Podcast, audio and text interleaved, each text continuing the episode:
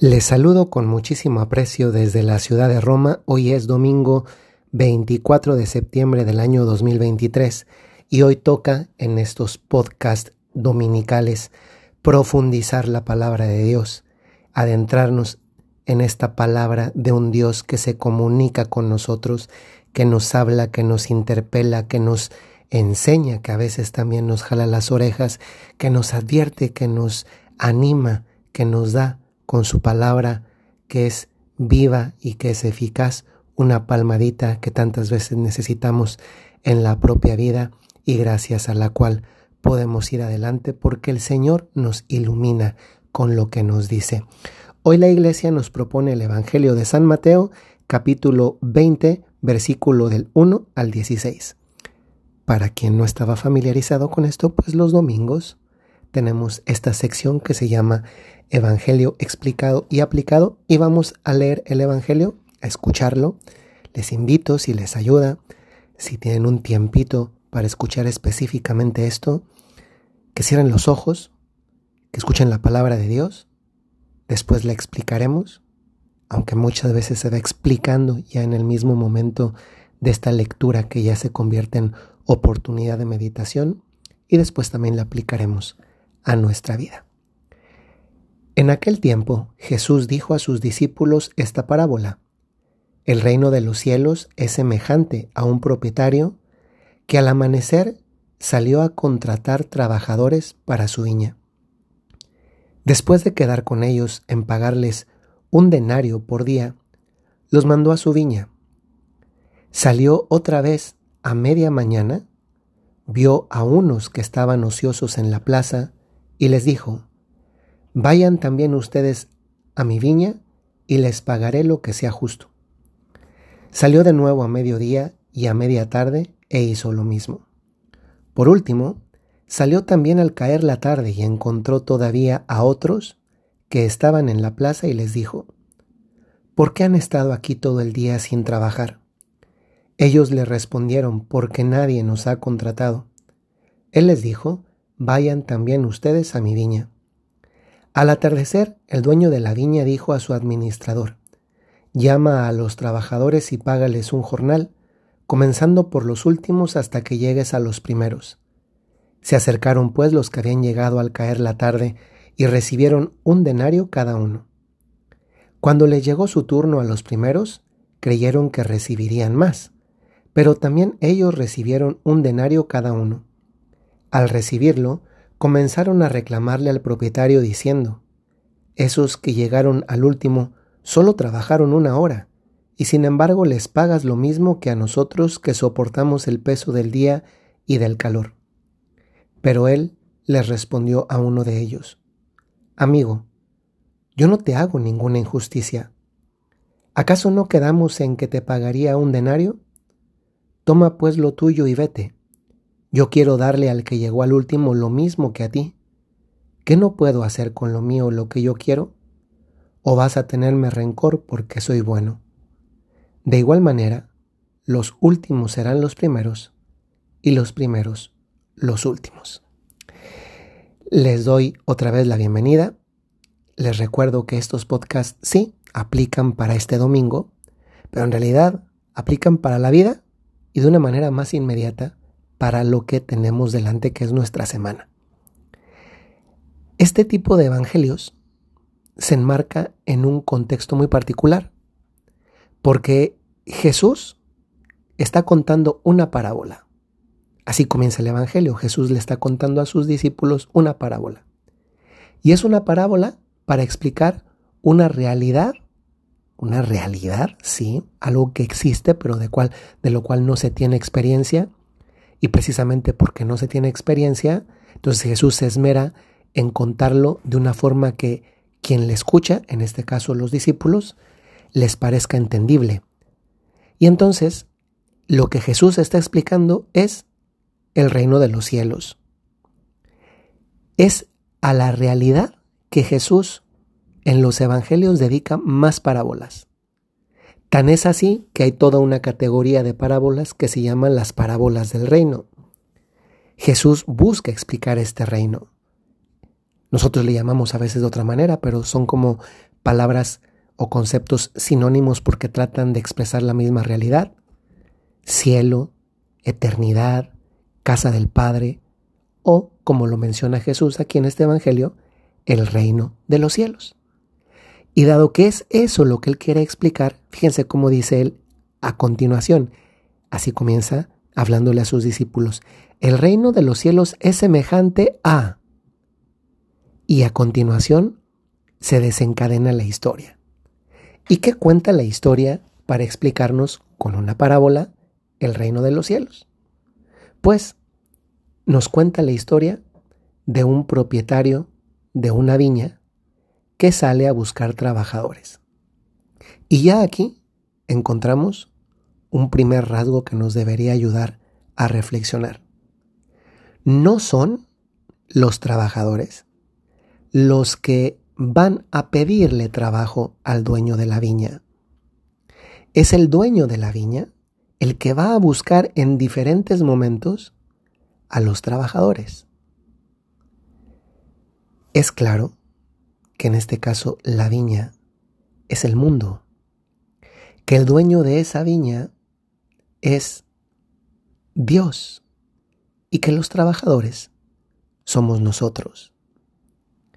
A algunos nos ha salido muy al inicio de nuestra vida, qué bendición, que Jesús haya tenido ese detalle de invitarnos a trabajar para Él, que esto podremos decirlo, el trabajar para Él, quizás suena muy poco interesante porque hoy en día muchos están tan trabajados que dicen, no, pues yo a lo que menos quiero es, es seguir trabajando. Pues este trabajar para Él lo podemos entender como sentirnos amados, conocer a Dios desde hace mucho tiempo y efectivamente hay quienes hemos tenido la bendición de conocer a Jesús desde pequeños, a través de nuestros padres, que fueron los que nos, nos hicieron la llamada de parte de Dios, nos educaron, de nuestros catequistas, yo me acuerdo mucho de mi catequista, la señorita Asunción, a la que le debo tanto haber aprendido de una manera tan bella como se enseñaba a los niños en aquel entonces el catecismo, pues, y, y eso me hace a mí recordar hoy con mucho cariño y gratitud a los catequistas, que hay tantos también en el mundo y que hacen tanto bien, que Jesús solamente lo sabe y son, por así decir, los que hacen sirven de altavoz para que otros puedan llegar a la viña del Señor, a trabajar para Él, que como decía es una manera de trabajar, es como de encontrar la felicidad en definitiva. Pues bueno, a algunos nos salió desde muy pequeñitos, qué bendición. A otros les salió un poquito después. Y algunos pues incluso mm, muy recientemente. Y cuando llega el momento de pagar, él da la indicación muy específica de que se comience pagándole primero a los últimos y después, al final, a los que llegaron primero. Esto no nos gusta, ¿eh? Porque hoy, bueno, aparte de que hoy hay una sociedad, dispénsenme ustedes el ejemplo, pero, pero ya ustedes me dirán si no es así. Hoy hay una sociedad susceptible para todo. Se le ha llamado, y no solamente a los jóvenes, sino en general, la generación de cristal, todo nos duele, todo nos molesta, todo nos ofende. Pues bueno, Jesús, pobrecito que bueno que no estaba en esta época porque si no todo el mundo estaría ofendido porque pero ¿cómo es posible que le pagas primero a los últimos y no a los primeros que llegamos? Pues que nuestro tiempo no tiene valor. Y dejen eso. Es que si le reclaman, aunque el reclamo venga por otro lado. Y el reclamo viene por el lado de que le está pagando lo mismo que los que llegaron primero están recibiendo también. Yo creo que esto nos queda más claro, dado que está aludiendo al reino de los cielos, a que muchas veces también experimentamos, hay quien me lo ha preguntado a mí también, muchas veces experimentamos como que no es justo que alguien que se convirtió después de mucho tiempo reciba lo mismo que lo que vivió alguien durante mucho tiempo. Es decir, si tú tuviste la bendición de de conocer a Jesús y vivir cerca de este corazón de Jesús desde hace mucho tiempo, pues puede ser que te parezca injusto que alguien que lo conoce desde hace poquito se merezca lo mismo que tú. ¿Saben? En el fondo, comprendo la legitimidad de la pregunta. ¿eh? La pregunta, si se hace con pureza de intención, ¿se vale que alguien que hizo el mal, por ejemplo, todo el tiempo, pero al final se convierte, mm, reciba lo mismo que yo, que me esmeré todo el tiempo? Miren, yo digo que es un falso problema, porque si nosotros amamos a Dios, lo que más deseamos es que la mayor cantidad de personas, sea quien sea, se salve. Porque nosotros amamos a Dios y no podemos amar a Dios y no desear el, desear el cielo para los demás. Y yo sé que hoy en día eso es más difícil porque nos sentimos con el derecho de juzgar quién puede ir al cielo y quién no. Y afortunadamente Dios no piensa así. Entonces, primero, habría que tener claro que, que todos deberíamos desear, porque Jesús así lo desea, que todos vayan al cielo. Y si alguien se convirtió hasta el final, bueno, bendito sea Dios, qué bueno que se convirtió antes de morirse, porque después de morirse ya no hay posibilidad. Segundo, si alguien de verdad le costara que otro recibiera la misma recompensa, tal vez, tal vez le falta un poquito más de, de pedirle a Dios el don de la humildad. Porque miren, yo recuerdo que en las cartas de San Pablo él habla del, creo que es el séptimo cielo. Y da a entender en ese sentido, pues, que hay una, hay niveles de cielo. Todo es cielo, pero con niveles diferentes.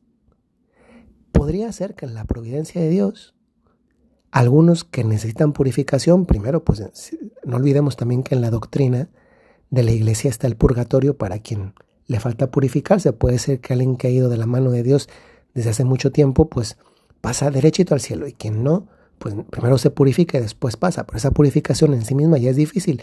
O que llegando al cielo, en esta escala de niveles de cielo, pues no, no sea la mismo, el mismo tipo de cielo, por poner una imagen en torno a una realidad que no hemos experimentado, que la de quien lleva una vida mejor. El punto aquí, ¿cuál es, cuál es el centro? Que lleguemos, pero que lleguemos todos. Es que la salvación de las almas no es solo algo que Dios quiere, sino también lo que nosotros deberíamos querer. Y luego, esto nos debería hacer pensar, tercera cosa, en qué bueno es Jesús. Porque cuánto cambia cuando pensamos en lugar de ese que llegó tarde, que tal vez no conoces o que conoces pero no te simpatiza y te cae mal, a cuando ese que llegó tarde es tu hijo o es tu hija, o es tu nieto, o es tu compadre, o es tu esposo, o es tu esposa, o es tu papá, o es tu mamá. Ahí cambia mucho porque entonces sí decimos menos mal. Aquí en Roma hay una iglesia que es la Basílica de San Agustín, ahí está enterrada Santa Mónica, que por su sacrificio y oración pudo ver la bendición que Dios le dio no sólo de haber convertido al Hijo, que después llegaría a Santo San Agustín, sino también de ver hacia el final de su vida convertido al esposo Patricio. Pues entre más cercano es el, el que se convierte por mucho que haya sido invitado tarde, pues vaya si eso nos toca también, pues nada más que pensemos que ese otro que puede llegar tarde también es el hijo, el hermano, el amigo, el compadre, el papá o la mamá de otra persona que lo quiere mucho y que también seguramente se lo pide a Dios, como de hecho yo conozco muchísimas mamás que le piden a Dios la conversión o las conversiones de sus hijos. Pues hasta aquí queda explicado, pero no quisiera olvidar una cosa. Este Evangelio habla de un Dios que sale a buscarnos en diferentes momentos. Y no nos hagamos. Pensemos en nosotros mismos. ¿Cuántas veces Jesús ha venido a buscarnos a nosotros al inicio, al mediodía, en la tarde y a veces hasta la noche y nos paga la recompensa. O nos promete que nos dará la recompensa.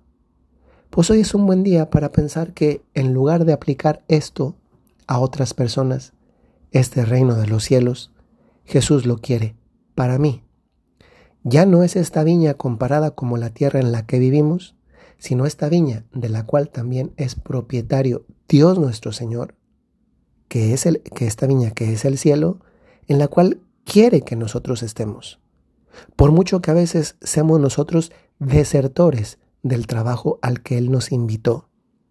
¿Cuántas veces somos como de estos empleados un poco eh, incumplidores que decimos que sí vamos a trabajar, pero después nos salimos porque creemos que encontramos un trabajo mejor?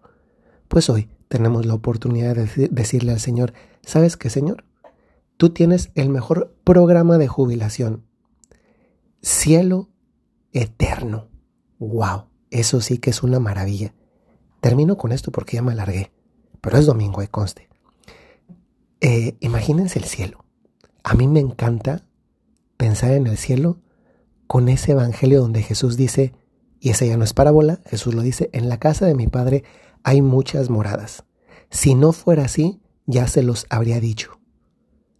Y ese evangelio me encanta porque yo me imagino que cuando uno llega al cielo, pues ya llegas al encuentro y te dice, te dice Dios, pues sí, te mereciste el cielo, eh, yo te lo doy, tú también le echaste ganas, órale. Pero luego San Pedro te dice, pues mira, aquí están las colonias. Y en las colonias pues está una así de la, la popular del cielo y luego los penthouse y ves y te dice, a ver, ¿cuál quieres? Pues claro que vas a querer el penthouse donde los angelitos te llevan la piña colada, tienes Amazon Prime, Netflix, HBO, eh, YouTube sin anuncios, eh, Imagínate que te llega un angelito a hacerte el aseo del penthouse, pues estás feliz, pero la pregunta es, ¿te ganaste ese jornal, ese denario aquí en la tierra? Pues ahí te va la pregunta. ¿Te lo quieres ganar? Pues eso lo respondes en la noche en tu examen de conciencia todos los días. Y si lo que te queda es paz después de ese examen de conciencia, tienes el jornal, Velo ahorrando para que el día que llegues al cielo puedas pagar con eso, puedas comprar con eso, por usar una imagen nada más, el departamento más bonito del cielo que Dios quiere para ti, pero que necesitas tener con qué comprar. Ahora vayan y tengan un estupendo inicio de semana. Hasta luego.